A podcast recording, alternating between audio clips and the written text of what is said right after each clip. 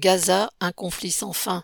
L'extrême droite israélienne voit dans la guerre à Gaza une occasion de pousser plus avant la réalisation de son programme d'expulsion des Palestiniens de leurs terres.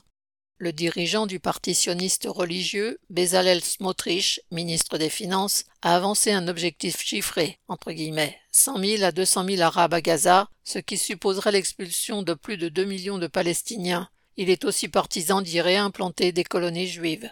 Yoav Galant, ministre de la Défense, a pris le contre-pied. les guillemets. Il n'y aura pas de présence civile israélienne dans la bande de Gaza une fois que les objectifs de la guerre auront été atteints.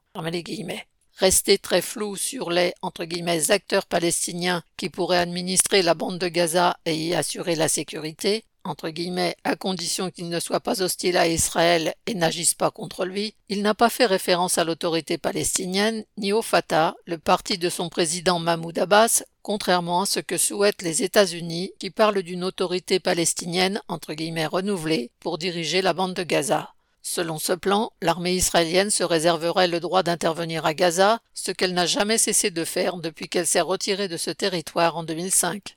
Galland a également évoqué une entre guillemets, force internationale dirigée par les États-Unis avec l'aide d'États européens et arabes qui se chargerait de coordonner l'aide humanitaire et de financer et organiser la reconstruction à laquelle Israël ne compte prendre aucune part.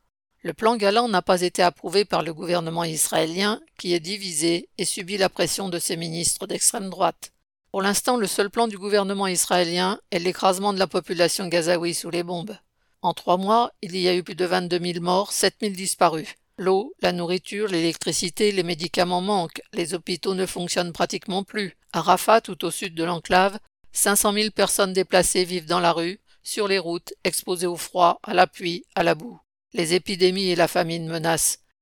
Les discussions qui se mènent au sommet de l'État israélien montrent que ses dirigeants n'ont rien d'autre à proposer que la perpétuation de l'oppression des Palestiniens et des guerres qu'elle engendre. Hélène Comte.